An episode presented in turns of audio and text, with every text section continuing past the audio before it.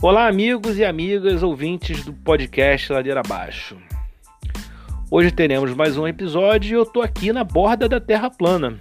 Cheguei aqui sem tomar vacina nenhuma, porque vai que implantaram um chip numa Coronavac e numa Pfizer, então ninguém tem como me localizar. Mas cheguei aqui na borda e venho fazer esse episódio bem legal sobre negacionismo científico. Vamos tratar dessas teorias conspiratórias, desde terra plana, o homem, a chegada ou não do homem à lua, a eficácia ou não das vacinas, se essas vacinas têm chip ou não, se o 5G influencia a atividade cerebral humana, enfim, todas essas loucuras que na década de 90 e até a metade dos anos 2000 eram inofensivas. Mas agora a gente está vivendo um outro momento. A virada foi quando essas teorias translocadas e conspiratórias, e especialmente o negacionismo da ciência, começaram a atingir a democracia, negando, por exemplo, a validade do voto eletrônico, a validade da própria democracia, enfim, essas loucuras aí que a gente ouve todo dia, de não usar máscara, de não se vacinar. E o nosso convidado de hoje é o Heinrich Dreit Silva. Podem ficar tranquilos, não é um cientista alemão que a gente está convidando hoje aqui.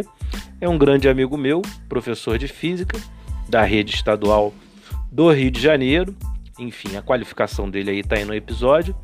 E a gente vai bater um papo bem bacana sobre negacionismo científico, né? E até que ponto essas teorias loucas começaram a influenciar no processo democrático, né?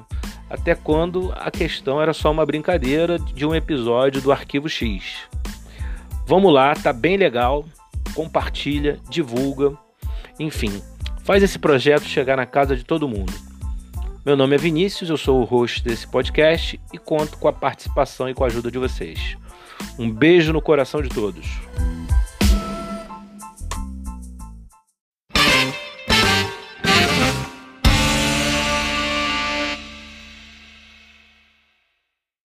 Fala pessoal, bom dia, boa tarde, boa noite. A gente está começando aí mais um podcast Ladeira Abaixo é, a semana quente, presidente fazendo é, parada com fumacê, pedindo impeachment de presidente, de, de, ministro do Supremo Tribunal Federal, o Bob Jeff preso, hoje a porteira, o menino da porteira do Sérgio Reis teve que sete horas da manhã acordar com a Polícia Federal abrindo a fazenda do cantor do Pinga em mim.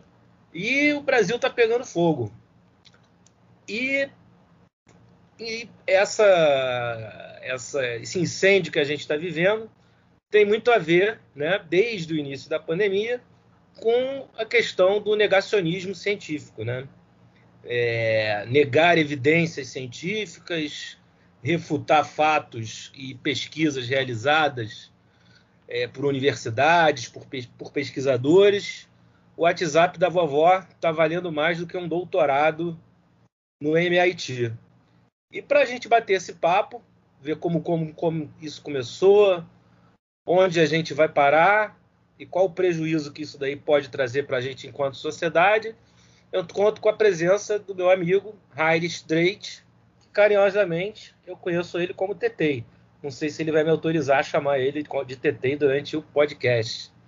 Tetei ou Heinrich, se apresenta aí para o podcast. Quem é você? Oi, Vinícius, tudo bom? É, boa noite a todos. É, eu sou professor de física. Né? Meu nome é Heinrich. Pode me chamar de TT, meu apelido de infância. A gente se conhece há muitos anos. Eu deixo você me chamar de TT. Não que tem bom. problema. É que você é um cientista alemão né, que veio da Segunda Guerra, né? de repente. Você chama de TT você pode achar um pouco ofensivo. Não, fica à vontade. Bom, eu sou um professor de física, sou um professor do, do, da rede estadual do Rio de Janeiro. Eu sou graduado no curso de licenciatura em física pelo IFRJ.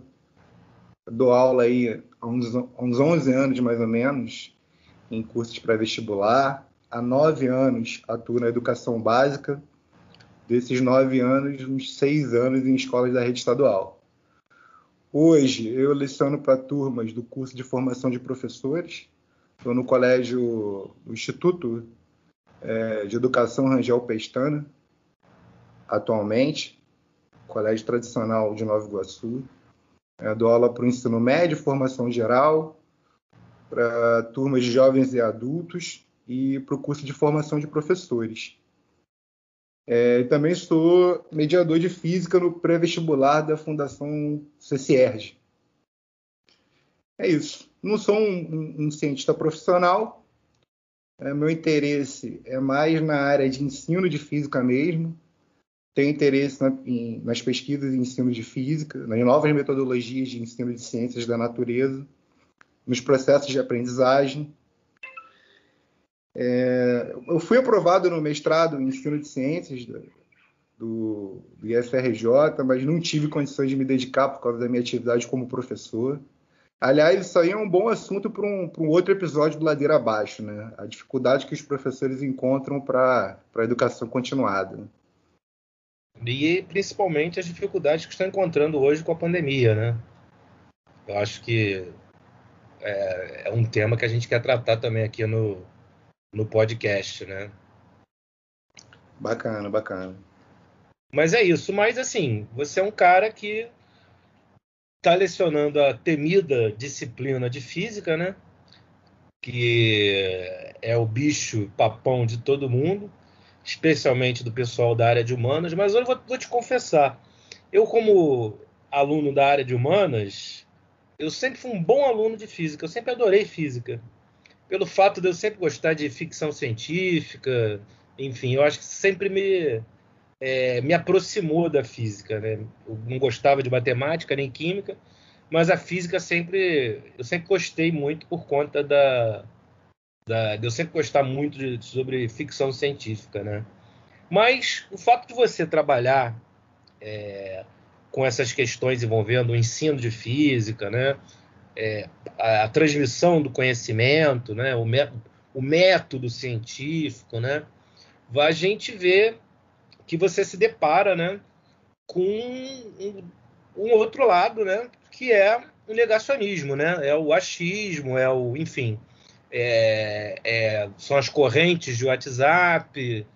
Mas é, antes da gente até entrar nesse tema, né, há, sei lá, 20 anos, sei lá, 15 anos, essas teorias eras eram inofensivas, né? Pra gente de uma forma geral, né? O que, que você acha disso? Terra plana, é, é, essas teorias loucas aí, terra oca, o domo, enfim, teorias é, relacionadas à vacina, se posto de gasolina, você podia falar no celular e explodir o, o posto de gasolina. Enfim, era, eram temas assim inofensivos, né? Você, qual, qual é a sua opinião em relação a isso? Cara, era, era. Inclusive, assim, é, é os danos, né, dessa exploração do, do negacionismo científicos é, são incalculáveis, né? Haja vista aí as mortes que a gente que a gente está vendo acontecendo com a pandemia.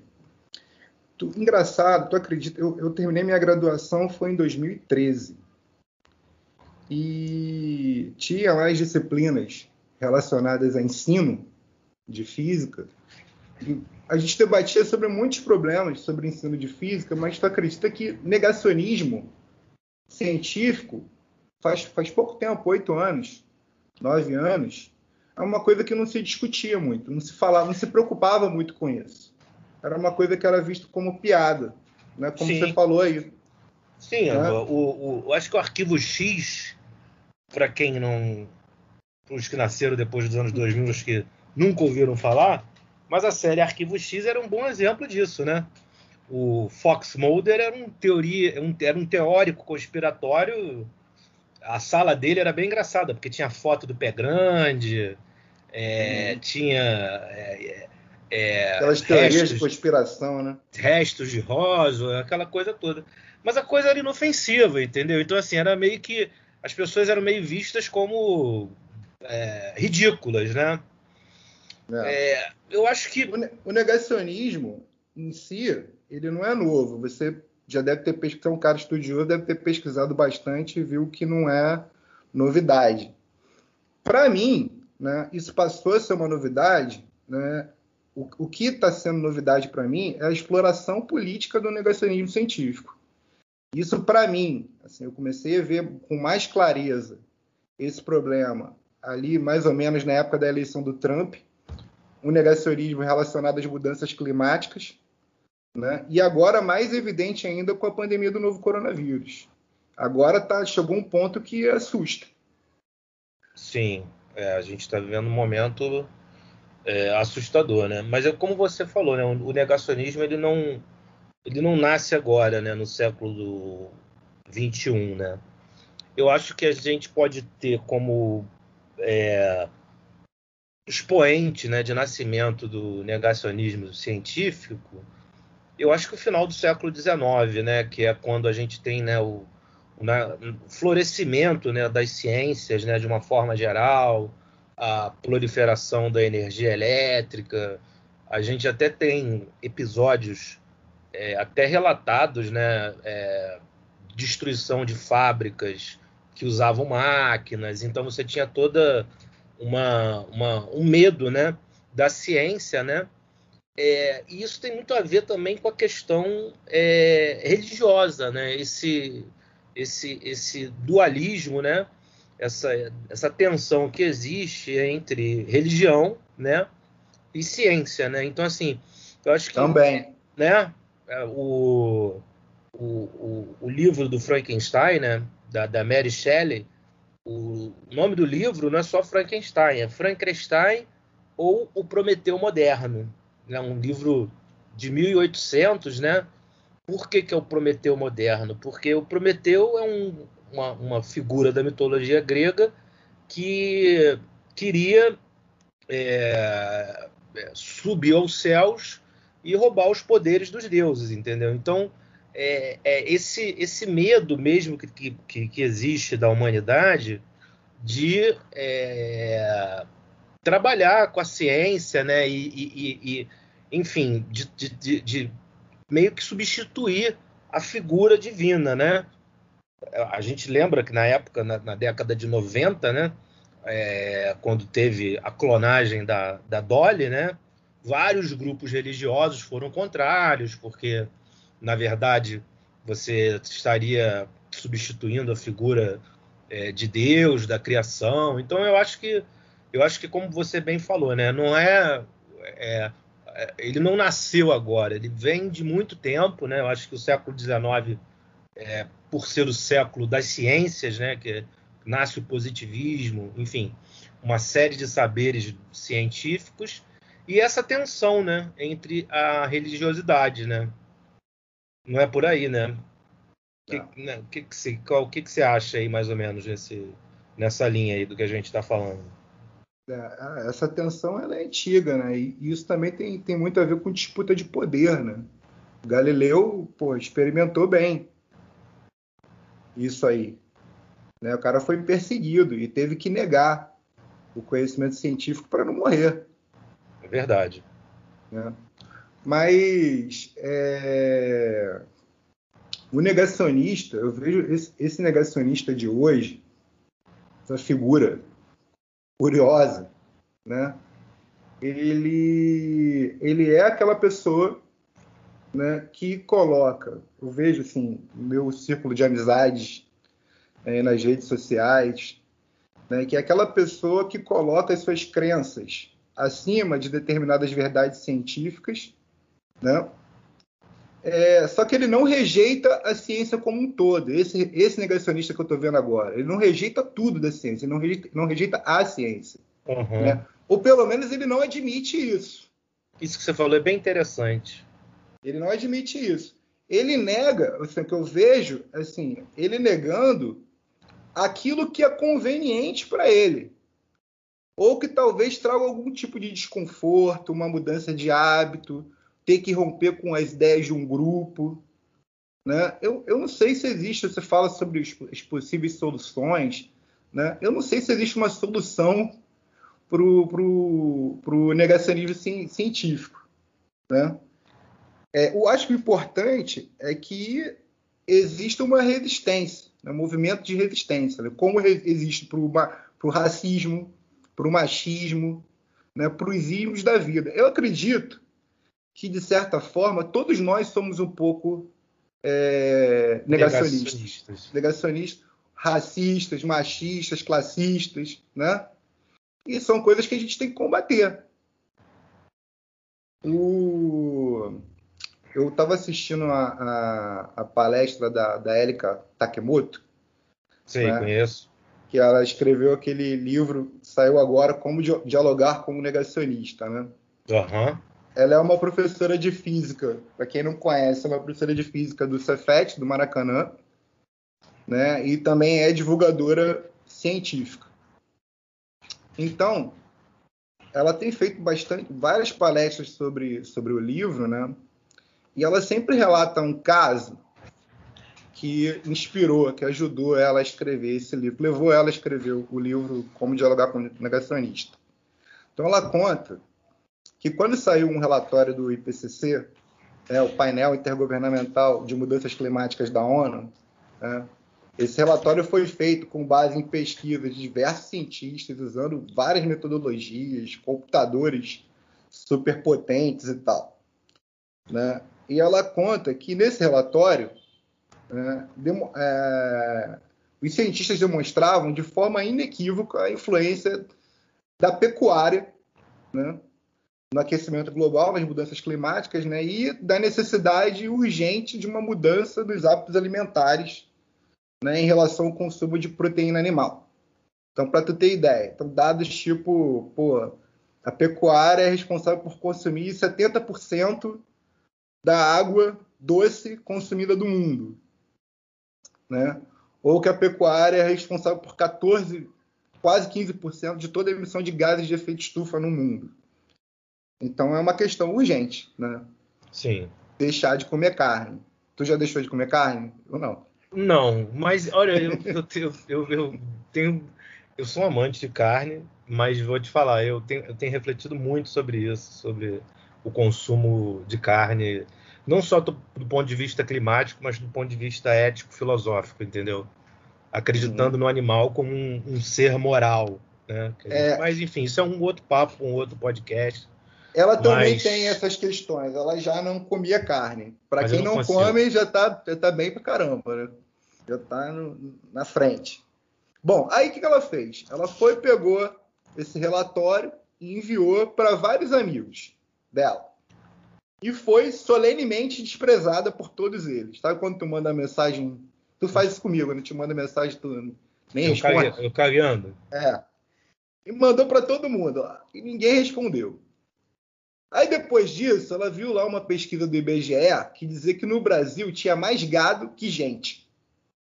São 200 milhões de. aproximadamente 200 milhões de brasileiros, né? um pouco mais. Uhum. Tem mais gado do que gente. Ela pensou, pô. Hoje, conhece... hoje a quantidade de gado mesmo efetivo está em torno de 20 milhões de eleitores, né? Que a gente pode dizer, né? É. Esse gado ao que eu me refiro, né? Ela faz essa piada também. Né? Nem ah, todo mundo é gado, né? Pô, vamos dizer. É, né? não, a gente, não a gente gado. Não, pode, não, é o gado no sentido político, né? O gado no sentido bovino, né? Bovino. E aí ela viu essa pesquisa, né? E pensou, por conhecer o capitalismo, ela pensou, cara, deve ter muito dinheiro nisso aí. Quanto tu quer apostar que se eu procurar eu vou encontrar pesquisas dizendo o contrário. Que não tem influência nenhuma, que está tranquilo, que não precisa se preocupar. Foi lá no portal do agronegócio. E estava lá, pesquisa dizendo, pesquisa meio que é trefe, né?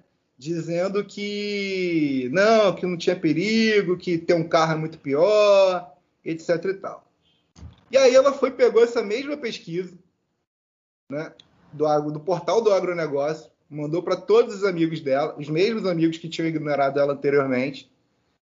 E aí os caras responderam, as pessoas responderam: pô, tá vendo? Isso aí é alarmismo, aí não tem nada a ver, vou continuar aqui com o meu churrasco, tal, tá tudo tranquilo.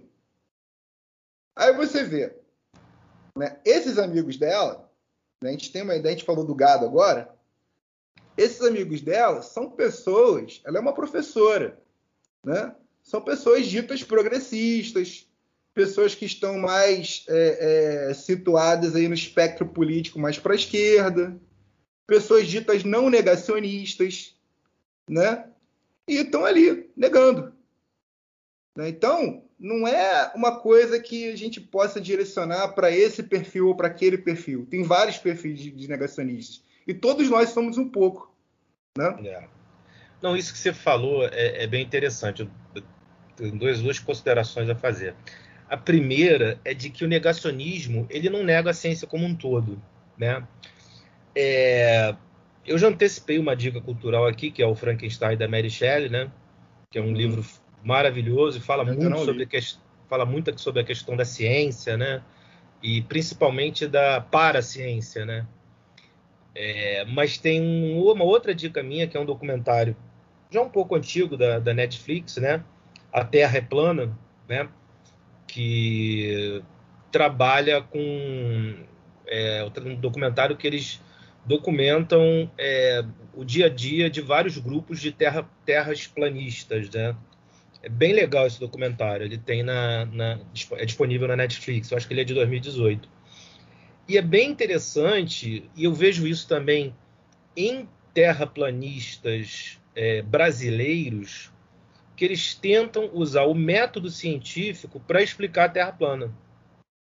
Você está me entendendo? Porque você, é, tem duas ver... você tem duas vertentes de terraplanistas, né? Se é que a gente pode assim dizer, né? A vertente religiosa, né? que tenta justificar do ponto de vista religioso, que está na Bíblia, pererê, parará, pão podre, mas tem também a vertente científica. Os caras, inclusive. Pseudocientífica. Oi? Pseudocientíficas, né? Inclusive, Esses são os mais perigosos. Inclusive, nesse documentário, os caras compram equipamento, eles fazem uma, uma vaquinha virtual e tal, de quase 16 mil dólares para fazer um cálculo da curvatura da Terra e tal, não sei o que, uma experiência com laser que vai até o horizonte para provar que a Terra é plana e tal. Então é muito interessante isso, né? Que o, o, o, o, cara, o cara quando nega a ciência, ele na verdade ele não nega a ciência, na verdade ele ele está negando, ele está refutando uma ideia contrária, né? Ao, ao, ao a que ele discorda e utilizando até de métodos científicos, né? Isso é bem, isso é bem interessante, essa, essa, essa colocação que você fez aí. Isso daí é uma coisa, uma reflexão que eu não tinha nem parado para pensar, né? É... Isso aí que você falou, desses caras que fazem isso, né? É... Esse é o, é o, que é o grande que eu vejo que é o grande desafio para o professor. Sim. Porque a gente não estava preparado para ter o aluno te refutando. Isso aconteceu até com a Élica mesmo. Ela, uma vez eu li uma postagem dela. Não, ela e... que é uma professora, ela é, é mestre em filosofia da, da, da história e, e, filosofia da ciência e tal. Ela não conseguiu.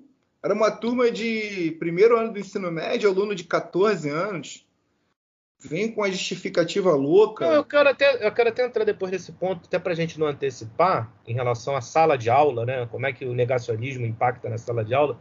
Mas uma outra reflexão que eu queria fazer dessa tua fala anterior que você fez é em relação ao negacionismo. Ele, a princípio, ele não tem partido, né? Ele não tem lado. Ele é de direita, ele é de esquerda, né?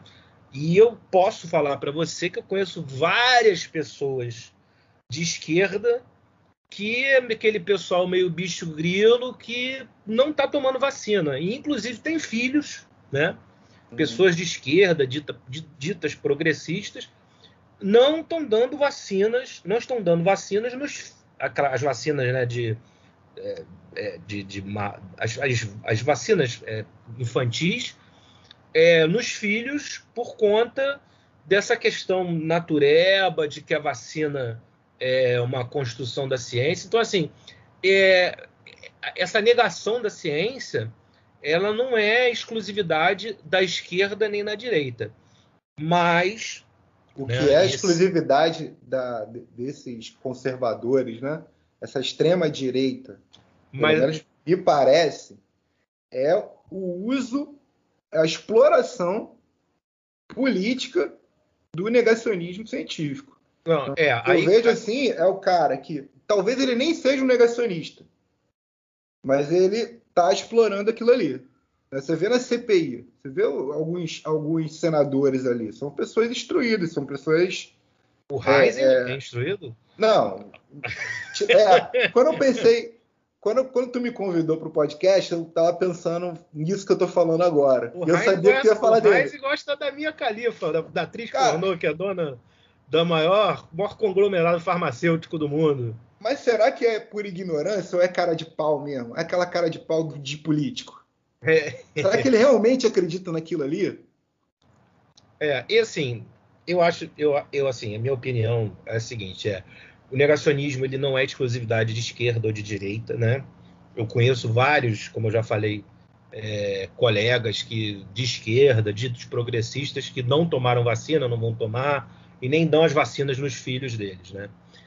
Mas, como você falou, né, essa captura, né, esse uso político da vacina, né, ele foi da, da, do negacionismo, tanto climático quanto é, científico e agora o, o, o sanitário, essa captura política, ela é uma estratégia, né, da direita, da extrema direita, né?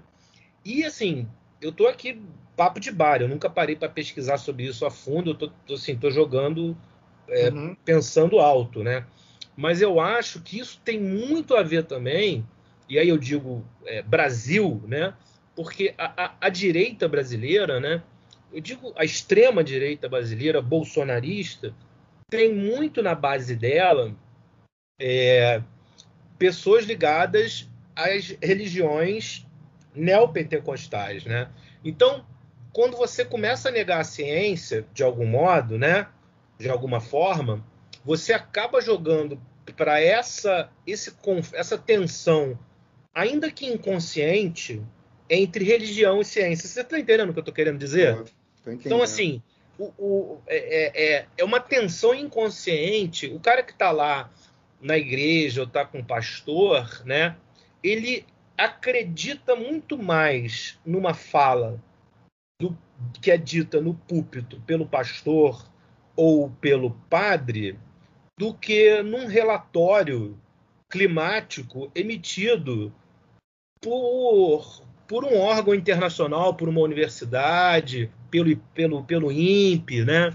Então eu acho que a extrema direita, como você né, falou, ela capturou esses negacionismos científicos porque, é, de algum modo, né, eles atraem algumas figuras exóticas, né, mas que se ficassem só nessas figuras exóticas não, faz, não, não tinham um caldo. Mas eu acho que tem muito a ver com a questão é, também religiosa.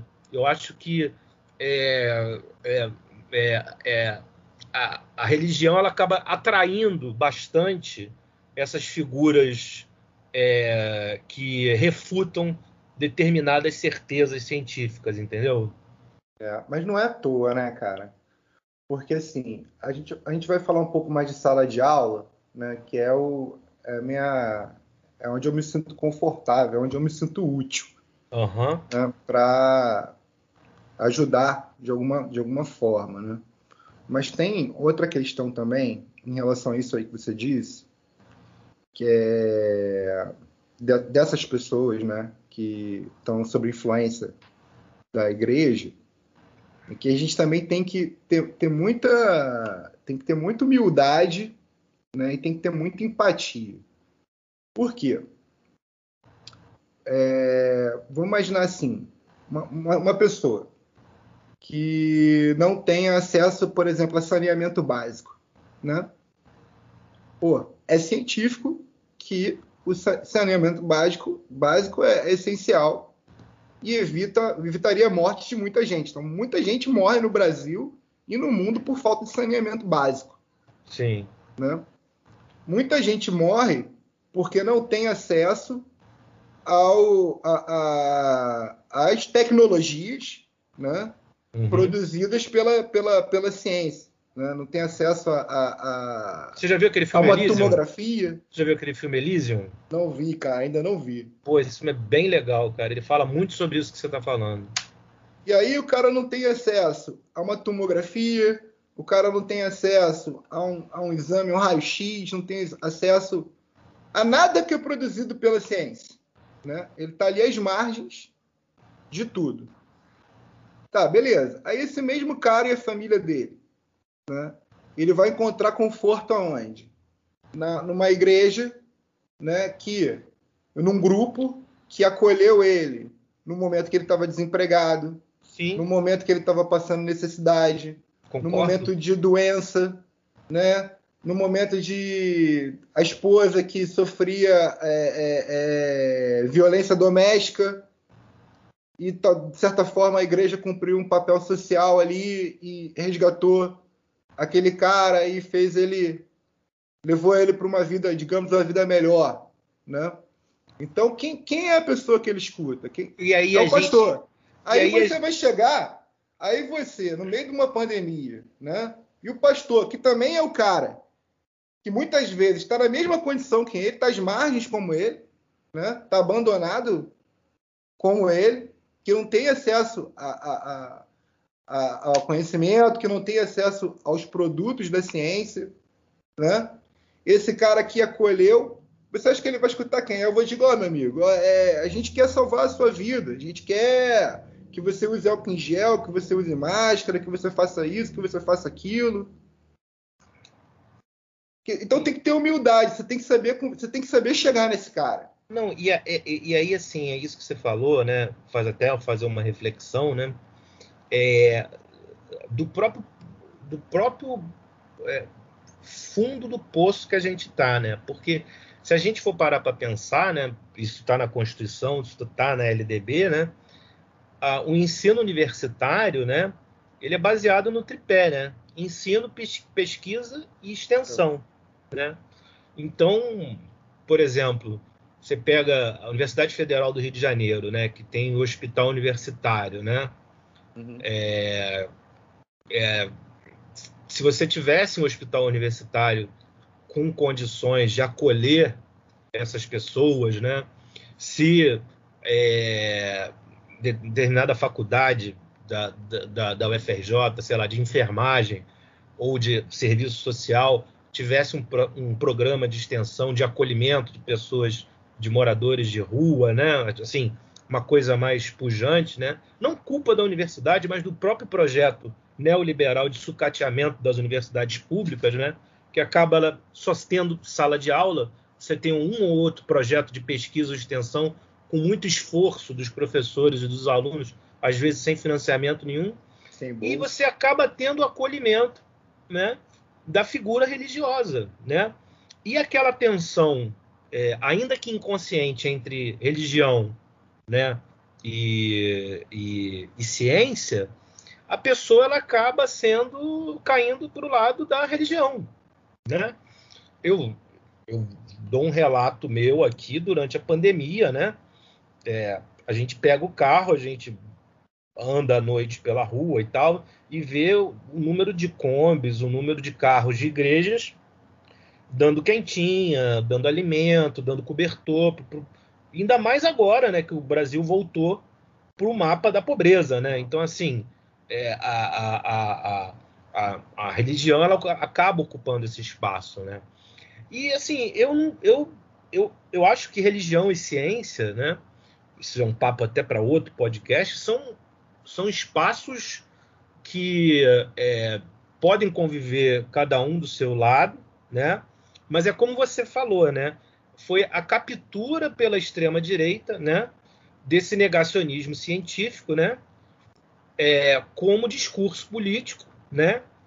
E tendo como base essa, essa, essas, essas, essas, essas figuras religiosas que acabam abraçando, né?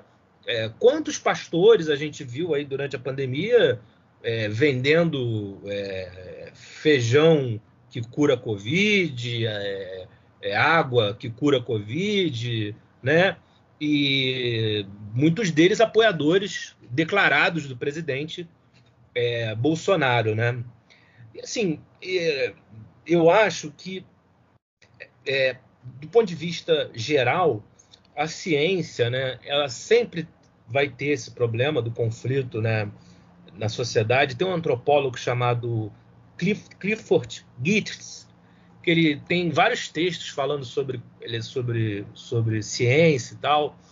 É, o, o Geertz ele tem um texto bem legal que ele, que ele fala sobre como a cultura pop né, é, relata a ciência. Então, se você for olhar, hum. os vilões. Cara, eu tava pensando nisso. Mas os legal. vilões dos super-heróis, eles são sempre cientistas, entendeu? Você pega do super-homem. Quem é o arqui-inimigo do super-homem? O Lex Luthor, que é um cientista, né? Hum. Quem é o, vilão do Shazam? O vilão do Shazam é o Dr. Silvana, que é um cientista. Doutor né? Octopus. É um Doutor Octopus, que é o inimigo do, do Homem-Aranha. Do Capitão América você tem Caveira Vermelha. que também é Verde é também é. Então você vê que é, é uma construção até mesmo do próprio da própria estrutura de sociedade capitalista é, colocar a ciência é, do lado é, do mal, entendeu? Assim, o é, cientista maluco. O cientista, a figura do cientista maluco, ela, ela retrata muito bem, né? É, é, essa coisa do, do, do, da ciência, né? Agora, como é Isso é que essa... Não ajuda em nada. É, como é a questão toda é a seguinte: quando essa brincadeira estava num, numa série de TV como Arquivo X, quando é, fulano chegava e falava que porra, não, o Homem Não Chegou à Lua, foi o Kubrick que fez uma montagem lá. A gente estava tudo na brincadeira. As redes sociais é, amplificaram pra caramba essa divulgação, né? principalmente o WhatsApp. Né? É, você não acha? Qual é a tua, tua opinião sobre isso, assim, em relação às redes sociais e a divulgação de, de, de de, de teorias loucas, de, de, de negar fatos. Oi? Desinformação. Né, de, gerando desinformação, como por exemplo, não existe efeito estufa, a, a Terra plana, como a gente já, já havia falado aqui várias vezes, é, de que vacinas é, tem. É, eu acho engraçado que o pessoal que é o movimento anti-vacina é muito curioso, né? Porque eles dizem que a China quer implantar um chip para localizar a gente em qualquer lugar. A vacina tem um nanochip para localizar a gente. Cara, a gente tem um celular no bolso, cara. Que a gente... Não, a gente tem um celular no bolso que a gente é localizado é, é, em qualquer lugar. A gente não precisa de um nanochip. Se você tem o celular, tem um GPS que pode, você pode ser localizado a qualquer momento, entendeu? Uhum. Tem um movimento anti-vacina americano que é muito doido, que eu estava vendo um dia desses, porque os Estados Unidos está passando por um momento diferente do Brasil, né? Lá eles têm vacina pra caramba. As só que lá não querem tomar. Só que as pessoas não querem tomar, entendeu? Tem Nova York parece que estão oferecendo até maconha para as pessoas irem tomar vacina. Tem estados que estão pagando é, para as pessoas serem vacinadas, entendeu? Porque lá o movimento é muito forte, né? O, o, o, os conservadores têm uma, uma, uma uma, uma força muito grande né, nessa coisa do, do movimento anti-vacina. E, e, eu vi um, uma teoria do movimento anti-vacina nos Estados Unidos que é muito louca. Os anti-vax americanos eles estão usando máscara. Sabe por quê? Porque é. as pessoas vacinadas podem transmitir alguma coisa. Podem transmitir os nanochips para eles, entendeu? Então, assim, a coisa é muito embaixo, o buraco é muito fundo, cara. Olha que. que... Mas, essa, mas essa questão lá nos Estados Unidos, eu não, eu não sei se você pesquisou. Aqui, me parece que era uma forma de, de ou você justificar né, as ações erradas lá do, do, do, do governo né, no início da pandemia e que ele não conseguia justificar, não tinha justificativa, né, os erros. Então, vamos justificar aqui espalhando é, desinformação. Né? Vou manter aqui o meu, o meu, os meus seguidores fiéis né, espalhando essas desinformações. Né? Ou. Ah, sei, alguma coisa relacionada a esse tratamento precoce, também a gente sabe que muita gente ganhou dinheiro com isso. Isso. Né? Então teve uma exploração tanto política, né, para não perder o capital político, né, e também uma, me parece que houve uma, uma, uma exploração aí financeira, né, corrupção mesmo. A CPI está investigando, está é, tá investigando isso. Agora lá nos Estados Unidos, qual que é a motivação? Por que que tem é, é a mesma coisa? Eu, assim, lá nos Estados Unidos a, a coisa é diferente, né? Porque você tem é, é, essa polarização política, conservadores versus é, republicanos é. versus democratas, ela é muito grande, né? E ela tem muito também a ver com a questão é, religiosa, né? Também, né? E lá esses movimentos negacionistas, né? eles sempre foram muito ligados para o sul dos Estados Unidos e pessoas é, vo, é, eleitores do partido, do partido, Republicano. Tanto que teve uma pesquisa que saiu há pouco tempo aí que mostra que é, dos eleitores é, democratas, a maioria deles já tomaram a vacina. Dos republicanos, é, houve uma, uma redução uma muito é uma a diferença é muito drástica, né? Eu acho que a realidade brasileira, né, que é como você falou, é muito diferente, né? O agora entrando um pouco, né, é, é, no, na questão, né, brasileira, né, o do Bolsonaro, né, do negacionismo científico do Bolsonaro, eu acho que o negacionismo científico do Bolsonaro, como você falou, ele tem muito a ver com um projeto. Muita gente ganhou dinheiro com essa história, né? A, a compra de cloroquina foi, assim, é, a gente tem cloroquina aí para gerações, né? Ah, ivermectina. Alguém, né? Então assim, é ivermectina e tal. Mas a, a, própria pessoa do Bolsonaro, né? E eu tô fazendo assim uma uma, uma, uma análise mesmo é, psicológica dele, embora não seja psicólogo. Ele, ele é um cara que ele acredita muito nessas coisas assim estapafúrdias, sabe? Ele quando era deputado ele quando era deputado federal, ele foi um dos poucos que votou a favor de uma chamada pílula do câncer. Ah, eu lembro né? disso. Lembra dessa história? Lembro. Que no Congresso, aí o Supremo Tribunal Federal depois é, proibiu porque não havia nenhuma evidência científica. Não tinha eficácia também. Não é. tinha nenhuma eficácia comprovada. Então, assim, ele é o tipo do cara que, você vai num churrasco assim e fala para você, pô, tu se queimou, joga pó de café que você vai melhorar, entendeu? Então, assim, tem muito disso, dessa figura, entendeu? Mas, para além de um projeto genocida, né? É, espero que as cortes é, internacionais ele sente no banco dos réus das cortes internacionais. É, eu quero estar tá vivo para ver isso, né? Pelo genocídio que ele, que ele provocou com esse negacionismo, né? E é aquela coisa, é, esse negacionismo da ciência, é, ele, ele sempre esteve aí capilarizado e bem perdido, né? E ele acabou se encontrando no bolsonarismo, né? Uhum. Eu acho, não sei se você concorda, né? Que ele, o Bolsonaro ele acabou sendo uma referência, né, para essas figuras, né? Qual, qual, é a sua opinião? O que, que você acha sobre essa? Não sei se você concorda com isso. Eles, eles estavam aí perdidos aí nos churrascos, nas baladas, enfim, e acabaram achando uma figura que pensa como eles, entendeu? É, é, sim, eu acho que para você combater né, para você tirar uma ideia negacionista de uma pessoa é muito difícil. Mas para você explorar é muito fácil. E eles fazem isso com muita, com muita eficiência. Sim. Eles fazem isso muito bem. Né? E. Cara, eu, eu acho assim que já eram pessoas que já estavam afinadas com as ideias deles, né? O machismo, é, é, é racismo, né?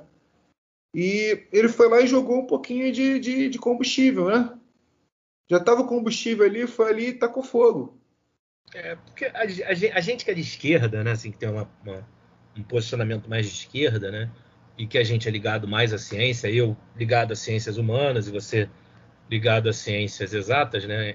Muitos dizem que as ciências humanas não é ciência, e vão pra puta que pariu que é ciência, a gente usa o método científico. Ué, mas beleza. Inclusive, eu, eu, eu tava até pensando nisso, antes da gente começar a conversar. Pô, é, o cara que diz que o, que o nazismo era de esquerda, isso também é Sim. é negacionismo científico. Sim, a história é, um é, uma ciência. É um negacionismo. Eu, eu, na minha tese, de, é, na minha dissertação de mestrado, eu cito essa, essa passagem, inclusive o próprio o próprio embaixador da Alemanha no Brasil publicou uma nota dizendo que o nazismo era um movimento de direita, né? Teve que a própria o embaixador da Alemanha publicar uma nota. Mas é isso que você falou, é muito interessante, né? Você colocar uma ideia negacionista na cabeça de uma pessoa, né? É uma coisa já é, retirar ela é muito difícil, né? depois que ela entra, depois que essa ideia ela está sedimentada, né? E é. isso tem muito a ver com a pós-modernidade. O Bauman, o que morreu há, há uns dois, três anos, que morreu em 2019, ele, ele, ele tinha uma teoria de que a sociedade pós-moderna é muito autorreferente. Você está me entendendo? Ou seja, é, eu tenho o meu conhecimento pelo que eu sei, entendeu? Então, assim, é diferente do método científico, né? Você, para fazer uma pesquisa científica, seja na área das ciências sociais, seja na área das ciências humanas, você tem que ter, além da, da, da experiência empírica, do, do, fato, você tem que ter um referencial teórico, né? Você não vai falar sobre relatividade sem citar Newton, sem citar Einstein, Galileu. né? E Galileu e Einstein, enfim. Você tem os teus pensadores, né? Você não pode falar o que o TT pensa, né? É... E a gente da esquerda, o nosso processo né, de convencimento, a gente às vezes é, é, muita, é muita dificuldade você chegar para uma pessoa que, sim, que pensa de uma maneira é, de, de, forma negacionista e tentar é, inverter aquela, aquela ordem de, pensa, de ideias dela, né? Porque é muito mais cômodo ela pensar de uma forma acolhedora, né? Porra, é, eu não preciso tomar vacina. Para que, que eu vou tomar vacina? Eu vou tomar um remedinho ali que vende na farmácia, que já tem um kit. Inclusive, agora não tem não, mas no início, você ia na farmácia, tinha kit Covid. Vinha lá ivermectina, cloroquina, tudo num saquinho pronto, entendeu? Então, assim. Eu conheci uma pessoa que andava com a caixinha de vermectina no bolso. É, eu e tenho... essa pessoa não vacinou até hoje. Eu tenho um parente que toma ivermectina toda semana e me falou que até hoje ele não pegou Covid por conta disso, né? Deve estar tá cagando verme pra cacete, né? Mas se proteger do Covid, ou ele pegou e não teve sintomas, ou foi sorte, ou foi a vacina que ele tomou. Mas é, a, a, o processo de, de, de, de, argumentação, de convencimento da direita, ele é muito mais fácil, né? Ele é muito mais simples, né? Eles são muito mais simplórios, né? É, ele e... só taca fogo. Já está ali, já tá ali o combustível. No, no, no ensino de física, para tu ter uma ideia, né? Eu fico pensando é, em estratégias né, para a sala de aula, para combater e... é, o negacionismo tem uma coisa na, na, na, que a gente estuda no, na disciplina de física em sala de aula, né, que é que a gente chama de concepções alternativas ou concepções espontâneas. O que, que é isso? Né? São concepções, são ideias do mundo que o aluno traz com ele, é uma coisa é uma coisa espontânea. Então, por exemplo, em relação à segunda lei de Newton, né? A segunda lei de Newton diz que força igual a massa vezes aceleração, né? Mas essa, essa equação é uma equação vetorial, né? E nessa equação vetorial, você sabe que, que a força resultante e a aceleração ela, elas têm o mesmo sentido, né? mas não necessariamente a velocidade. O aluno ele traz com base na experiência. Ninguém falou isso para ele. Né? Ninguém nunca disse isso para ele. Ele nunca conversou sobre isso com o pai dele, com ninguém. Ele traz uma ideia de que a força resultante que atua no corpo e o vetor velocidade eles necessariamente têm a mesma direção e o mesmo sentido. Né? Então, por exemplo, se eu estou fazendo uma força sobre um objeto, né? esse objeto necessariamente, se eu estou fazendo uma força para frente, estou empurrando esse objeto, esse objeto tem que necessariamente estar se movimentando para frente. Se eu estou puxando, fazendo uma força de sentido contrário sobre, sobre esse objeto, ele necessariamente vai estar se movimentando para trás. Né? é, é, isso é com base na experiência dele. É isso que ele vê acontecendo no dia a dia. O Aristóteles defendia isso aí, lá na Grécia Antiga. Né? Tá, aí tu pensa assim, bom, tá errado, né? A força e a velocidade não necessariamente elas têm a mesma direção, o mesmo sentido, a mesma direção. Então eu vou construir aqui uma argumentação para tirar essa ideia é, é, é do aluno. E olha, o aluno ele quer aprender, né? Ele quer passar na prova, ele precisa de ponto para fazer a prova, ele quer passar no vestibular, ele quer entender o que você está dizendo para ele. Mas se você fizer as perguntas de uma forma, da forma certa, você vai ver que ele está com aquela concepção ainda. Por mais que você tenha falado, por mais que você tenha demonstrado, você já gastou seis aulas, ele já fez aquele, aquela aquela, aquela questão do, do, do plano inclinado e do bloquinho trocentas vezes e ele ainda assim carrega aquela concepção. Né? E aí, não é simplesmente você dizer, aí tem estratégias, tem uma outra coisa que eles chamam de mudança conceitual, né? que é hiper difícil de fazer e precisa de tempo. Né? O que, que é a mudança? Como é que você faz essa mudança conceitual? Você tem que construir uma estratégia né? Você tem que fazer perguntas que o aluno ele vai recorrer várias vezes àquele modelo imaginário que ele criou, né? De forma que aquele modelo fale. Então você vai fazer o exercício para causar uma falha mesmo, para ele perceber que aquele modelo é quase não um funciona. Método, é quase um método socrático, né? Você vai fazendo perguntas e vai fazendo ele ele, ele se cair em contradição, né? A maiêutica. Né? É. e é difícil você fazer isso. Agora, pô, vem um negacionista, vem um cara que quer escangalhar tudo, em cinco minutos está o serviço pronto. É, esse que é o problema, né? Porque a gente que está dentro é, da, do ensino, né? Ou da pesquisa, a gente para defender um argumento, né? A gente primeiro, né, como eu estava falando para você, a gente tem que ter um referencial teórico, né, para a gente poder né, ter uma base. Né? A gente tem que ter dados empíricos para poder comprovar aquilo que se está falando, né?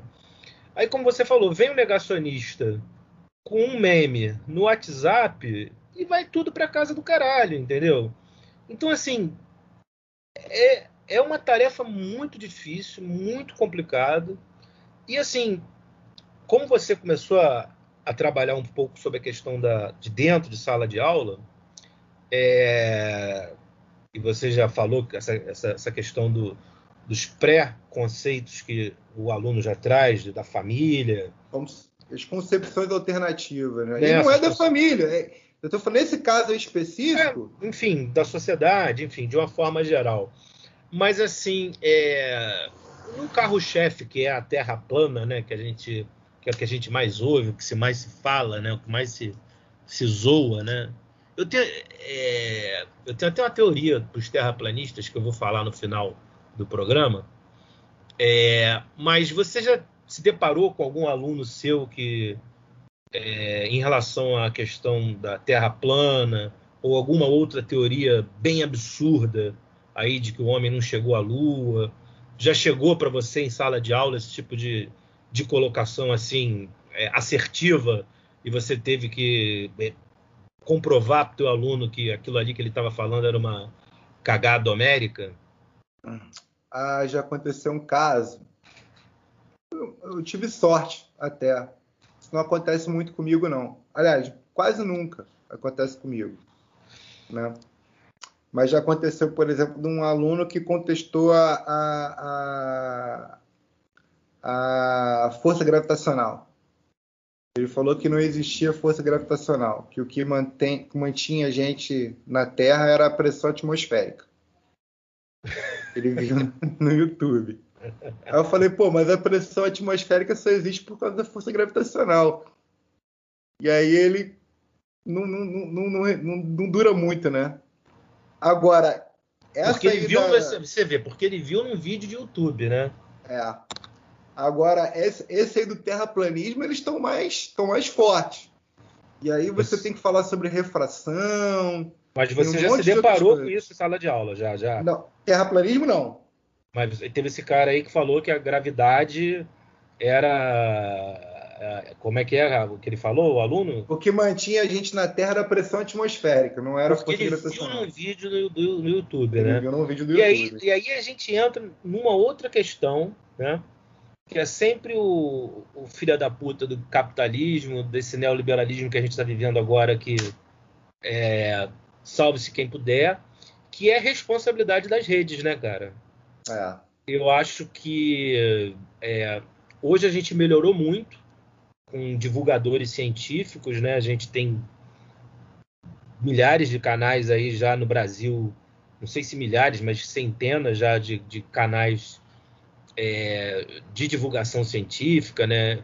E aí a gente pode dar o prêmio Nobel de, de, de ciência para o Átila Lamarino, né, que foi o cara que é, no, no, início da pandemia até hoje, né, informou uhum. muito a população sobre a questão envolvendo o, o, Covid, né? E a gente tem outros também, canais de divulgação científica e tal.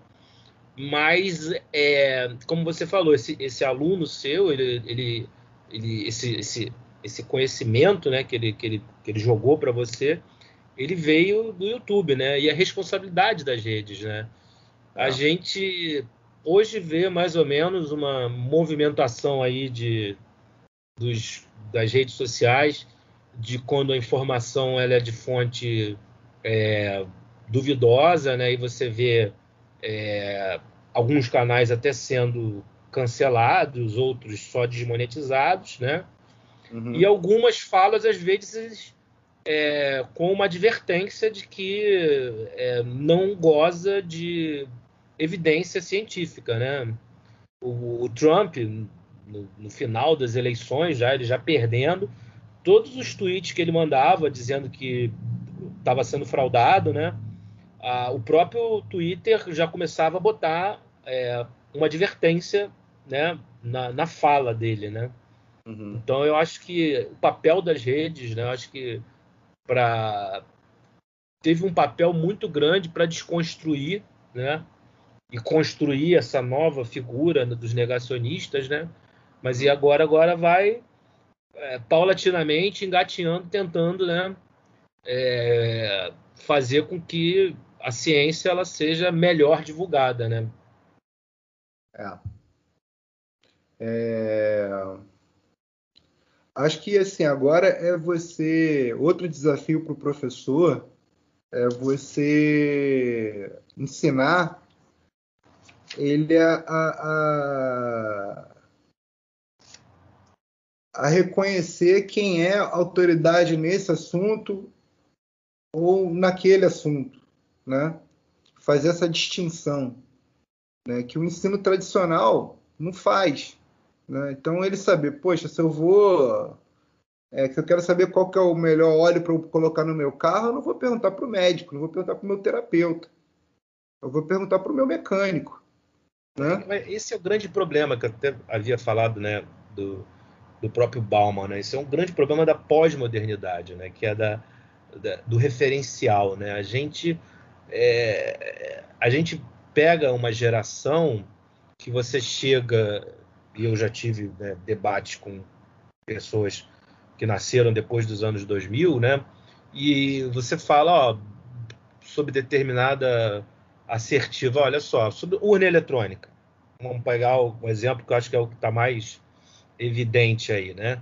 Você fala que não, a urna eletrônica é auditável, é auditável, o código-fonte está aberto e, e, aí conta a história da época do voto de papel, né? Que até que era era extremamente fraudável, né? Especialmente uhum. quando a pessoa votava em branco, porque o papel pega, chegava lá em branco, o cara mandava, mandava botava o X, onde ele né? queria. Inclusive no voto em branco, no voto em papel, o Macaco Tião foi até eleito vereador, né? Era na época que era escre escrevia o nome, As né? pessoas escreviam, né? E assim, você diz que o voto é auditável, aí é, eles, o, é, é, é, enfim, principalmente é, as, essa, essa figura pós-moderna, né? Ela vai e, e, te refuta, mas vem cá, mas quem te falou que esse voto ele é auditável? Entendeu? Mas quem te falou? O que é código-fonte? Entendeu? Então, assim, eu acho que quando a gente vive em sociedade, né? É, e aí tem muito a ver com a questão, uma teoria social que é, que é a teoria do risco, né? Quando a gente vive em sociedade, a gente tem que aceitar determinadas é, determinadas é, como é que eu vou qual palavra que eu não sei qual palavra que eu vou usar mas determinadas para que não pare que eu não pareça é, autoritário mas determinadas é, opiniões eu acho que opiniões não seja mais adequado mas assim determinados pontos de vista de especialistas pô. Você está me entendendo o que eu estou querendo dizer eu entro num hospital né é, e um médico me passa um remédio eu não vou chegar para o médico e, e, vou ficar refutando, olha, mas vem cá, por que esse remédio? Entendeu? É, obviamente que a gente tem que ter senso crítico, né? A, questão, a própria questão das urnas, né? Dela ser auditável, eu, eu sou favorável a que a, ao, o sistema de transparência das urnas ele, ele melhore.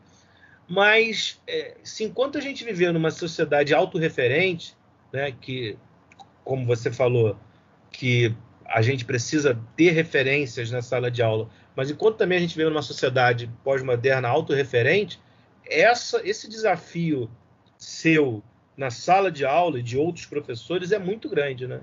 Porque se você chegar para um aluno e falar, olha só, o Kepler é, falou sobre tal coisa envolvendo é, gravitação universal. Aí o cara falar, mas quem é o Kepler? O que, que ele falou? Você está Tá entendendo o que, eu tô querendo dizer? Eles é. querem ver a coisa é, materializada, entendeu? No, no, no, no, dentro da sala de aula. Né? Então, mas é assim que tem que ser dentro da sala de aula. É assim que tem que ser. Exemplo, no, ensino tradicional, né, aquele que você teve, que eu tive também, né, você era basicamente um, um, um, depósito. É, você é mais jovem, né? Eu sou geração. Sou da nova geração, já nasci com internet. Aí você, o aluno, ele era um depósito de informações. Né? Você fala transmitir conhecimento, né? Essa, essa expressão, ela é proibida hoje em dia. Transmitir conhecimento, não tem transmissão de conhecimento. Se você transmite conhecimento, se você entra nessa de transmitir conhecimento, já falhou, né? É, então a ideia é você construir, construir com o aluno. Então, existem novas metodologias. É, na, na, na, na, educação tradicional, né, isso tem hoje muito, ainda está muito presente essa educação tradicional. Né, você prepara o aluno para ele passar em prova, você prepara o aluno para ele passar no exame. Então, ele tem que saber que a, a lei da gravitação universal foi feita por Newton e que ele tem que saber qual é a fórmula da, da, da gravitação universal e fazer o cálculo e sair com uma resposta. Então, na física, principalmente, ainda é pior ainda, por isso que ela é temida para os alunos, né? porque todas as provas de física, praticamente, inclusive do Enem, elas são baseadas numa única habilidade, que é a habilidade de você pegar um problema, equacionar as variáveis e sair com uma resposta que é um número, uma unidade de medida. Né? Então, existem novas metodologias que eu acredito que, po que possa ajudar bastante é, nessa questão. Né? Então, por exemplo, você, o aluno que vai estudar ciências, né, ele hoje ele tem que desenvolver habilidades e competências que permitam que ele olhe o mundo através de um olhar científico, que ele, que ele, que ele interprete o mundo com um olhar científico. Não é diferente das ciências humanas, não. Né? História, Sim. Filosofia, sociologia. Né? E você precisa de estratégias para fazer isso. Você não vai fazer isso com transmissão de conhecimento. Você não vai fazer isso, olha, Newton, olha como Newton era inteligente e descobriu isso aqui. Olha como Einstein era bom e, e achou isso aqui. Né? Então você tem que provar para ele mesmo. É, existe uma metodologia de ensino de ciência que chama de ensino por investigação. Né? Então, através do ensino por investigação, você vai pegar um determinado tema e você vai fazer o aluno, você vai orientar o aluno de forma que ele percorra as etapas do método científico. Né? Você tem um problema, né? você vai criar uma hipótese para aquele problema, você vai testar aquilo através de uma atividade é, experimental ou não, né? Para aí você sair, mas aí você vai conduzir o aluno através de uma metodologia para ele para ele seguir as mesmas é, etapas que o cientista seguiu para chegar àquela conclusão. Uhum. E aí você vai usar essas ferramentas, a matemática, a estatística, né, o experimento. Então, se você sabe como é que o conhecimento foi produzido, né, que, é, que eu acho que é mais importante do que o produto da ciência em si, saber como aquele produto foi, produ foi produzido, né, como aquele conhecimento foi, foi alcançado, eu acho que isso traz um pouco mais de, de fé. Né? Porque a gente tem que ter fé. Sim, eu acho, ciência. que adorei essa sua palavra é, que você usou, fé. Eu é acho fé. que a gente tem que ter fé, tem que ter. Porque, por, eu sou um físico, eu sou um professor de física, eu não sei muita coisa sobre vírus. Então eu vou ouvir, eu conheço o método científico, né? Eu sei como é que conhecimento é produzido.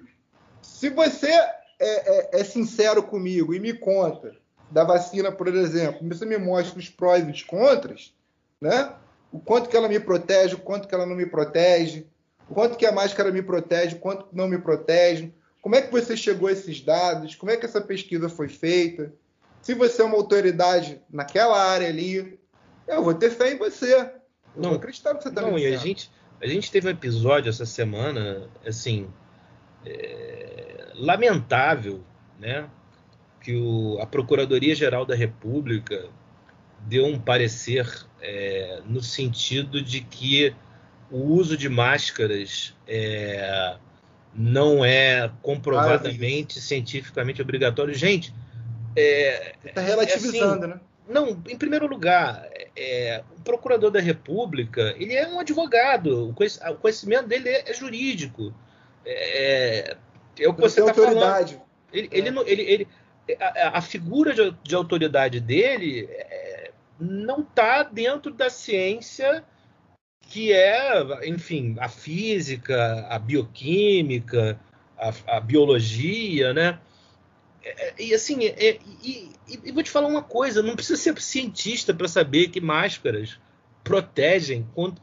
Se é um vírus que é transmissível através do ar, e você criar uma barreira física, você vai estar tá evitando a transmissão, porra. Quando a gente teve a, a, o surto de AIDS, você era, você era nascido na época, eu não.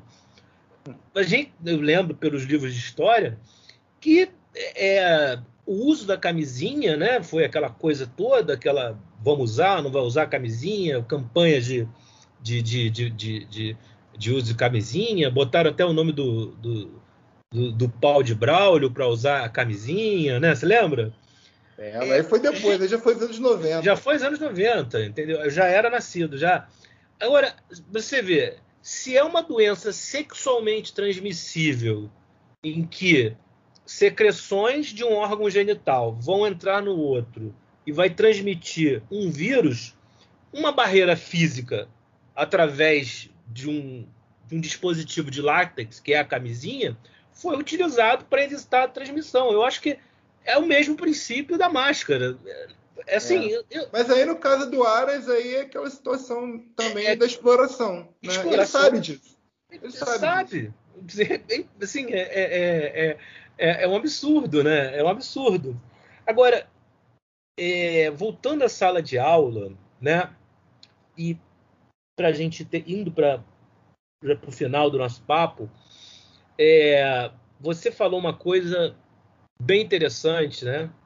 Para eu que sou professor também, né? Aprendi com você que o conhecimento ele não se transmite, ele se constrói, né? Cara, a gente está indo para o segundo ano sem aulas é, presenciais, vamos dizer assim, né? É, embora algumas escolas particulares, né, especialmente as escolas top particulares, tipo São Bento, enfim, com os métodos deles, né, eles consigam evitar o prejuízo, mas o grosso da população brasileira, né, das crianças e adolescentes, estudam em escolas públicas, né? É, não tem acesso à internet. Não tem acesso à internet e não estão tendo aula física, né? E assim a gente já está para o segundo ano, né? E é, nesse período, tanto do ensino médio como fundamental, dois anos é um, um dano enorme, né? É, para a formação desses alunos, né? E além do prejuízo é, do ponto de vista nacional, né? É, educacional, enfim, isso vai aprofundar ainda mais a, né? esse desenvolvimento, só precisa aprofundar mais a, a desigualdade social que existe no Brasil, né? E a gente não vê nenhuma movimentação do governo federal é, de auxílio aos estados e municípios para que né, eles tenham acesso à internet, enfim. É, também esse gap que a gente vai ter aí vai ser um prato cheio por obscurantismo científico, né, TT? O que, que você acha? Essas crianças aí, fora de sala de aula, fora da, da, da, da construção da ciência, como você falou, eles vão estar. Tá, eles são é, prato cheio aí para canais de YouTube aí de. O que era ruim ficou muito pior, né? Já não estava bom, já estava muito ruim, né? Você não tem a melhor estrutura nas escolas para fazer o que tem que ser feito. Né? Eu estou te falando de, uma, de um tipo de metodologia que é difícil você aplicar. Você precisa de tempo e você precisa de condições administrativas favoráveis que você já não tem. Né? Então, tudo acaba te empurrando para o ensino tradicional, para a preparação do, do, do vestibular. Né? E a gente vê que não funciona porque você vê médicos negacionistas, você vê pessoas formadas negacionistas que não, não tiveram uma boa. Acredito que um dos fatores é porque não tiveram uma boa é, educação senso, científica, né? Formação não foram, de senso crítico, né? Não foram, não foram alfabetizados cientificamente, né? Alfabetização científica, é essa a expressão, né? A maioria das pessoas não foi. É... E ainda durante essa, essa a, a pandemia, meio, bem no meio da, da, da, pandemia, a reforma do ensino médio, né? Aqui no, no, no Rio de Janeiro. Né? Você, além disso, a gente sem poder conversar com os alunos, sem poder dialogar, os professores sem poder se encontrar, né? a gente vivendo essa reforma que foi empurrada garganta abaixo aí pelo Temer. E no ano que vem já vai acontecer. Então, você, os, alunos do, do, do, do, ensino médio no ano que vem não vão ter acesso, é, não vão poder ter humanas e natureza. Ele vai ter que escolher. Eles vão ter que escolher. Né? E olha só a necessidade, da, da, da nesse momento, da, das ciências da natureza e as ciências humanas juntas. É, e que assim, é... é se a gente for parar para pensar, né, eu acho assim, eu sou uma pessoa que eu tento pensar muito interdisciplinariamente. Interdisciplinariamente. Uhum. Acho que vocês entenderam o que eu quis dizer. Então, assim, eu até Isso aí foi para o espaço. E, e, até em textos meus, assim, artigos científicos da área do direito, da área acadêmica, eu tento fazer uma, uma, uma, uma um diálogo, né, às vezes com a física, com fenômenos físicos, enfim. Legal. Não que eu queira fazer um direito quântico, né? Mas é assim, é assustador, né? É assustador, né? A gente tem dois anos aí de da criançada, principalmente da rede pública, fora da sala de aula, né? Com condições precárias de internet para ter uma aula, ainda que mínima, né? E nenhum movimento, principalmente do governo federal, né? Como figura central do ensino público, né? E já e, vão ingressar no novo ensino médio. E já, e já vamos agora, vou ingressar no ensino médio e a reforma do Vampirão, né? Que só fez estrago é, na nossa na nossa vida, né? Com teto de gastos públicos, reforma trabalhista e essa reforma do ensino que passou batido, não houve nenhum tipo de discussão, né? Bom, gente, não é à toa que o nome do podcast é Ladeira Abaixo, né? Porque a gente só está indo para o fundo do poço e cada dia que passa eu descubro que esse fundo desse poço tem um alçapão e a gente vai se afundando mais ainda. Tetei. E mola. Obrigado pelo papo, foi maravilhoso, foi esclarecedor. E cara, para a gente terminar aí, eu vou dar o teu jabá e dar uma dica cultural aí para a galera Quer que eu dê a minha primeiro? Você dá a tua? O que, que você prefere? Tanto faz. Antes disso, eu queria também te agradecer, te parabenizar aí pela, pela iniciativa. Pô, cara, eu tô quase teu, chorando. Do teu podcast, né? Com, com tanta desinformação por aí, é, eu acho que contribui bastante. Eu escuto. Esse lance de podcast é muito bacana, porque é uma coisa que você pode ouvir fazendo tudo, né? Praticamente. Não, eu, eu sou apaixonado. Engraçado, o podcast é muito engraçado, porque eu conheci o podcast em 2012, quando eu fui trabalhar lá em Casimiro de Abreu. Eu ia dirigindo muito. E uhum. eu já estava meio de saco cheio de escutar Pixies. é, aí, eu, cara, eu descobri o podcast e sempre tive vontade de fazer um podcast. Pegava agora, a serra ali, não pegava o rádio? É, não pegava rádio, eu tinha que baixar. E naquela época o podcast não tinha Spotify, você tinha que baixar o episódio em PDF e ouvir no, no, no, no, no, no celular, né? E eu acho que é uma forma interessante de divulgação de conhecimento e cara, obrigado aí por você ter gostado do projeto. Vou contar com você em novos, no, novos episódios. O TT também tem um irmão que é filósofo, que é o Eric, é um grande amigo nosso, ele mora lá no Rio Grande do Sul. E também está no radar aí para um episódio próximo aí, vindouro aí. Obrigado pela, pela aí. E tua dica aí, que, primeiro o teu jabá, onde é que a gente te encontra, o que, que você está fazendo, redes sociais, como é que é? É, rede social, Facebook, só digitar meu nome lá. Só digitar? TT ou Heinrich? O Heinrich. então, eu vou. Olha, por favor, o nome dele está na descrição do podcast, é só copiar e colar, tá? Isso, não tem muitos. Vai aparecer tá lá. É porque é Heinrich Dreit e Silva. Ou seja, é, é a mistura alemã brasileira melhor possível. Mas daí, fala aí tua dica cultural, o que que você, o que que você, o que que ah, você eu tenho, sugere? Eu estava pensando aqui primeiro no, no, livro da Élica que eu citei. Né, muita, muitas coisas que eu falei aqui eu, foram coisas que eu li lá. Qual é o nome é, do livro? É o, é o Como Dialogar com um Negacionista. Hum, bem legal. E, e eu estava pensando também no livro 1984, não é novo, né? Do George não, Orwell. É de 1948. é. Mas é muito atual. Né? E tem muito a ver com o que a gente conversou aqui. Isso, não, com certeza.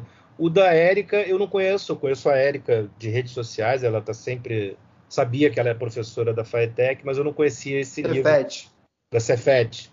Eu não sabia que ela tinha escrito esse livro, Como Dialogar. O... Cara, ela tem livro para criança. Bem legal. Isaac, Isaac, no mundo das partículas. Só um. Se você pudesse, se você pudesse fazer um, uma breve resumo desse livro aí, do como dialogar com, com negacionista. Basicamente, ela trabalha em que linha, assim, nesse livro aí? Então, é como eu estava te falando.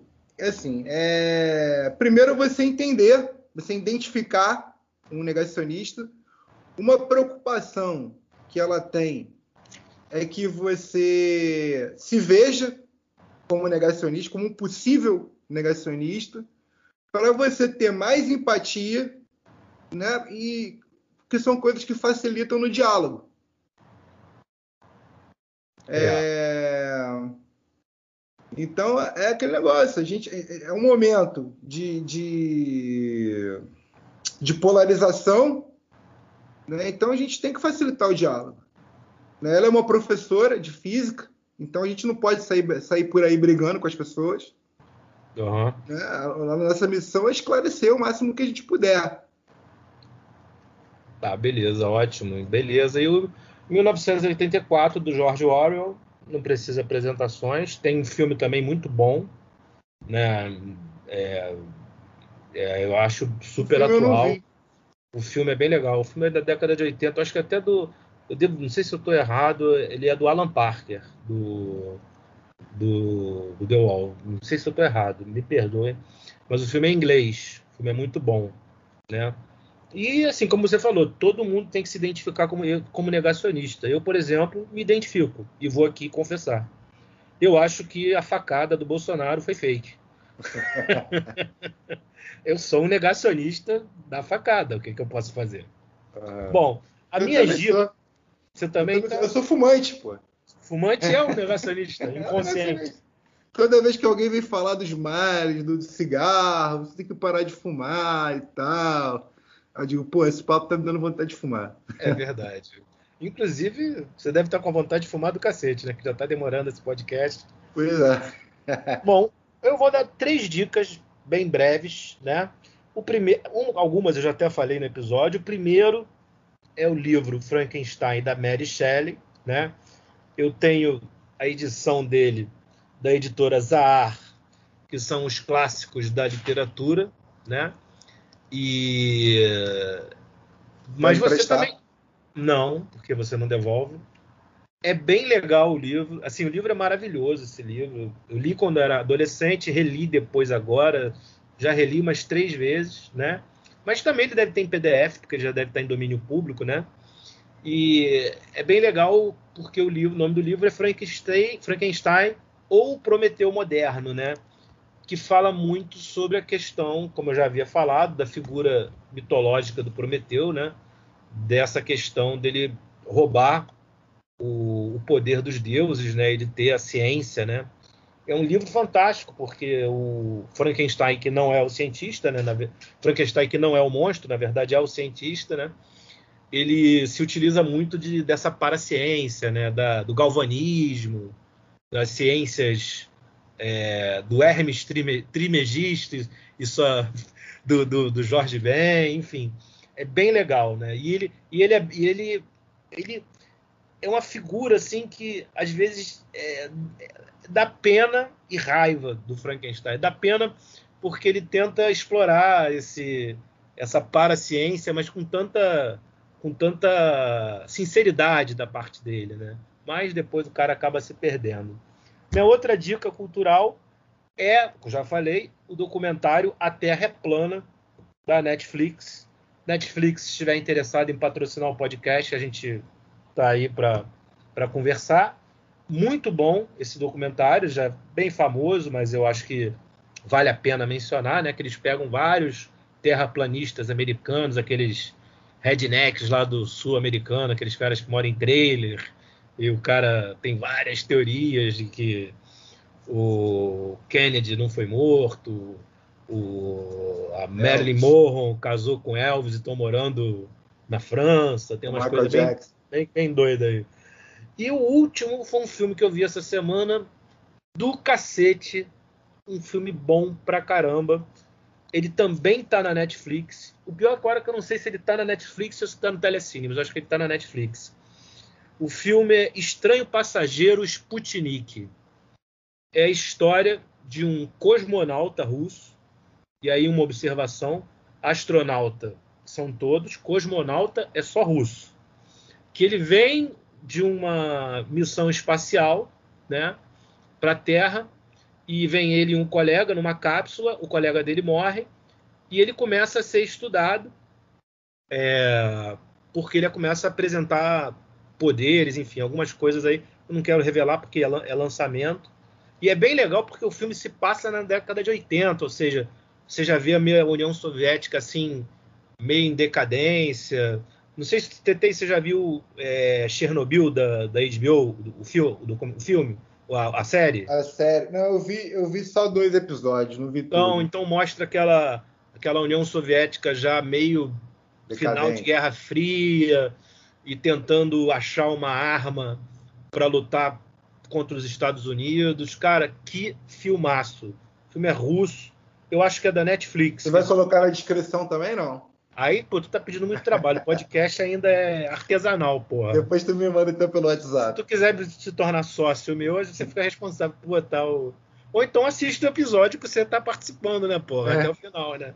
Tá aí é sacanagem, né? Mas olha, repetindo, Estranho Passageiro Sputnik. Filmaço de ficção científica que eu recomendo para todo mundo. Tetei, obrigado. O papo foi ótimo. Alô, Espero eu. que a gente não caia da borda da Terra plana. Tetei, obrigado. O papo foi ótimo. Eu tá? te agradeço, Vinícius. Valeu, obrigado. obrigado agradeço aí. Foi um prazer. Aprendi bastante coisa aí com você. Tá bom? E tchau, tchau. é verdadeiro. Um abraço. Galera, tchau. um abraço. Até o próximo episódio. Tchau, tchau.